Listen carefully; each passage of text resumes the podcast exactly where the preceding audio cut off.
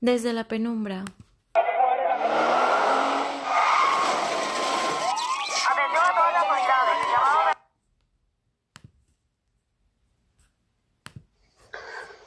No puedo escucharte.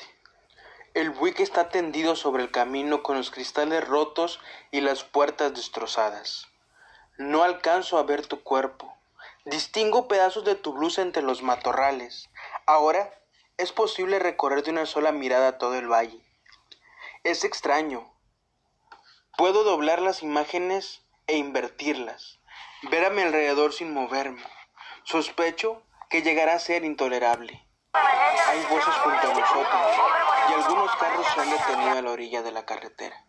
Nos han puesto unas sábanas blancas, tan blancas que sirven de luz entre los árboles. La noche aparecía en cada rincón de la carretera.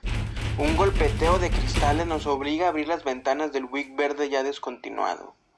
No te quejabas del frío, a pesar de tu ropa ligera. Hablabas de un viaje sin término, del cual no se pudiera regresar. Seguir la ruta que teníamos delante y que frente a nosotros iba extendiendo. La prisa y mi pie presionando el acelerador. Atentó a tus palabras, queriendo traspasar el camino, tocar aquello que ni tú ni yo alcanzábamos a vislumbrar. A ratos dormías y yo recordaba la playa sobre la misma línea, igual de lejana, solo que las ondulaciones de la arena la tornaban cálida. Deben ser las tres de la mañana. El verte allí dormida, tranquila, pareces otra y no aquella mujer de ojos vacíos y noches ausentes. Me miro acercándome en un abrazo prolongado, bañado por el sudor frío de tu cuerpo. El viaje continúa. Reconozco la ruta de la que hablamos tantas veces entre sorbos de café y ese atlas que apenas podían cargar tus manos pequeñas. Ni de recién casados habíamos logrado acercarnos al mar, acariciar sus crestas. Era una promesa, ¿recuerdas? El cielo, limpísimo y una noche oscura acompañaba aquel valle. Te besé y fue el vacío. Escuchaba voces y había olvidado lo que significaba medir el tiempo. Igual estaba a un lado de los restos del automóvil, como junto a la ambulancia o alrededor de tu cuerpo.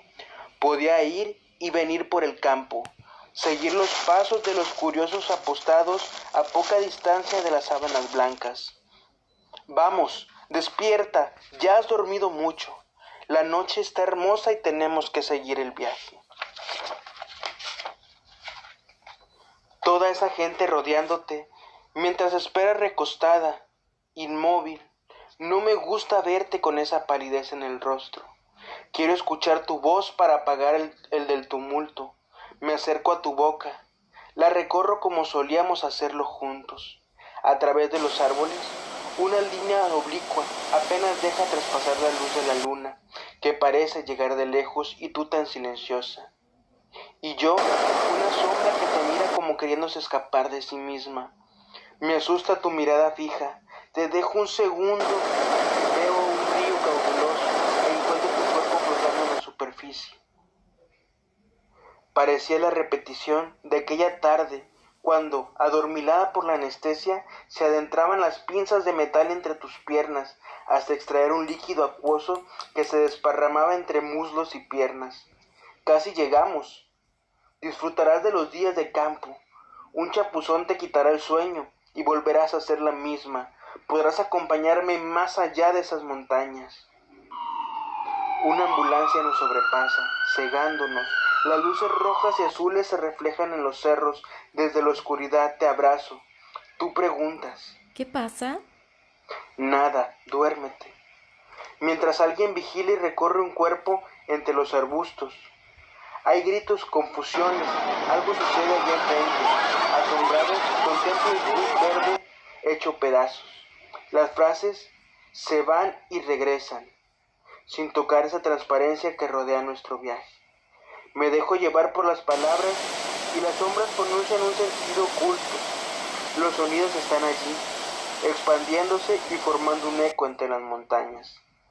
Se repiten a intervalos, más que ecos, son las notas de las palomas aleteando en aquella plaza donde nos conocimos. Tú caminabas deprisa, y una sola mirada bastó para entendernos. Te alcancé, caímos juntos un rato hasta que cansados nos sentamos en una de las bancas. Me fasciné con tus ojos redondos, la proximidad de labios gruesos en mi cabeza de matemático no cabían tus ideas, pero poco a poco me dejé arrastrar por la conversación en la librería, donde el olor a café y las maravillas de los estantes obligaban a las discusiones acaloradas y a las visitas de amigos. Me gusta verte con los anteojos a mitad del rostro y el libro sobre la mesa. He regresado a casa varias veces. Nadie responde. La recámara sigue con la cama en desorden como en la madrugada que salimos en el Buick verde. Entro al guardarropa y no puedo cambiar mi camisa ni usar el traje. Todo es tan estático, excepto yo. Dentro del automóvil hay calma. Sigues dormida. Tu cuerpo descansa sobre el mío, delgado, muy ligero. Las luces vibran alumbando cada trozo de la carretera. Yo continúo quieto. Quisiera que estuviera despierta y no me atrevo a interrumpir tu sueño. Vuelvo sobre los restos del carro. Quiero tomar mi cuerpo, pero en la oscuridad es casi imposible reconocerlo. Las manos no obedecen órdenes ni movimientos. Mi conciencia se despliega y alcanza a estar en todas partes. Los enfermeros tratan de levantarme. Tu mano escapa. Veo colgar tu brazo. Me acerco. Lo reconozco por el anillo de matrimonio que llevas entre los dedos. El olor a la tierra mojada y a hierba fresca circunda el ambiente. Miro al cielo pero no hay respuestas. Ella comienza a despertar. ¿Dónde estamos? Acabamos de pasar Valle Seco. ¿Cuánto falta para llegar al mar? Mira, ¿ves esos cerros? Y con la mano en alto señala el camino, pensando empezaremos a verlo. Sin decir más, se inclina sobre el asiento y vuelve a dormir. Ella solía analizarlo todo.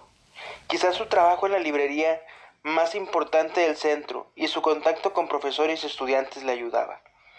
Pero los insomnios nocturnos comenzaban a dejar huella, había pérdida de humor, los deseos de comunicarse, habían decidido ir a la playa, tomarse unas vacaciones. Anoche lo soñé de nuevo.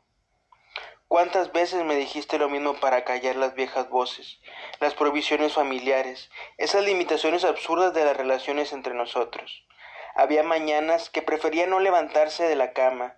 El cuarto permaneció oscuro y los restos del desayuno quedaban sobre la mesa. Le resultaba imposible desprenderse de las imágenes recién soñadas. Todo se ensancha como si fueran líneas cruzadas en el cielo. La ciudad debe estar muy próxima. Desde la penumbra todo se aproxima, se acerca el tiempo, ha dejado de contar para nosotros. El ruido del viento nos lleva frente al mar Trato de evitar los helados de tus huesos. No ha quedado nadie en la orilla de la carretera. Un silencio oscuro recorre las montañas. Grito tu nombre y el valle lo regresa. Me veo junto a ti. Procuro tomarte de las manos, convencerte que muy pronto volveremos a estar en medio del parque, llegaremos a casa, nos besaremos una y otra vez hasta agotarnos. Regresarás a la librería, a tus libros. Sigo esperándote, pero no despiertas. Trato de explicarte el color del mar, lo caliente de la arena. No respondes. ¿Te acuerdas cuando me acompañabas a mis clases de física y discutíamos sobre la gran explosión y el principio de la vida? Luego nos casamos. Había que buscar trabajo. Entonces me olvidé de la universidad. Te juro que jamás me habría avergonzado. Ahora sí, esperamos un hijo acabarán tus pesadillas, los gritos de la noche. En el mar las cosas serán diferentes. Ella, en esa semivigilia, no le escucha. No era la primera vez que se detenían las mismas imágenes. La camilla dentro de aquel cuarto de paredes enjutas y apagadas donde alguien misteriosamente traspasaba el interior de su vientre. Un metal duro e inflexible penetraba hasta obtener el líquido acuoso y los llantos, miles de voces que llamaban a la sombra. Una, otra vez se extendían y taladraban con ese ruido. Era un coro de gritos y murmullos que acogían el silencio persistente, sin palabras ni gestos.